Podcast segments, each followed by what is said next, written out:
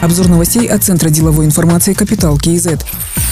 По данным на 1 февраля текущего года в Казахстане расторгнут 31 контракт и прекращено действие 101 лицензии на разработку месторождений. Продолжается анализ исполнения обязательств недропользователей. Контракты, по которым не устранены выявленные нарушения, будут расторгнуты и выставлены на аукцион для привлечения новых инвестиций. Премьер-министр Алихан Смаилов поручил ускорить ревизию и определить список неиспользуемых месторождений. Ранее президент Касымжомар Токаев поручил провести эту работу. Если месторождение взято, что называется, впрок, то следует изъять его и передать тому, кто готов вкладывать деньги, сказал глава Казахстана.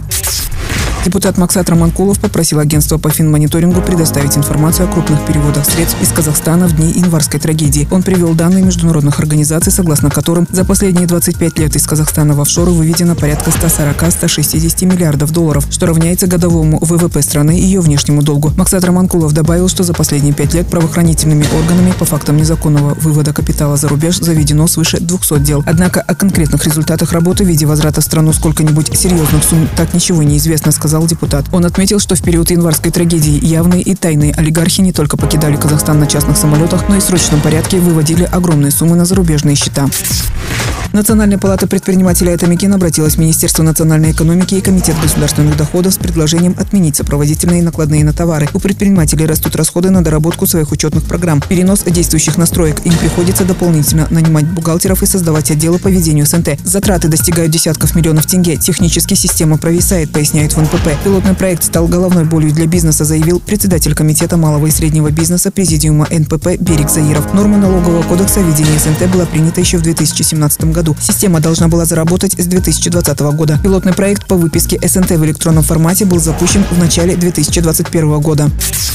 На базе Северо-Казахстанского университета имени Козыбаева откроют филиал Университета Аризоны. Вопрос обсуждали на переговорах вице-министра образования и науки Куаныша Ергалиева с президентом Университета Аризоны Робертом Робинсоном и спикером Палаты представителей Аризоны Расселом Бауэрсом. Есть договоренность о том, что обучение будет вестись на английском языке по аккредитованным США программам по направлениям образования, IT, агротехнологии. Акцент будет сделан на развитии двудипломных программ и проведении совместных научных исследований. Будут привлечены зарубежные профессора и бизнесмены. Теперь предстоит принять нормативный правовой документ закрепляющие детали стратегического партнерства и начать работу Университета Аризоны с сентября 2022 года.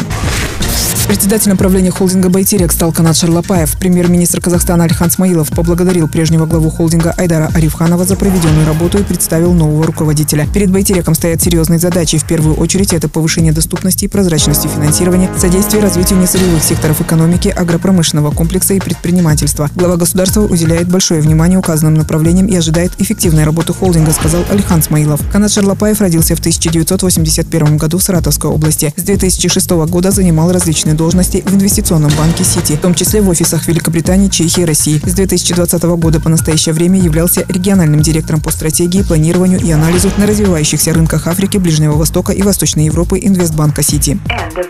Другие новости об экономике, финансах и бизнес-истории казахстанцев читайте на Капитал Киезет.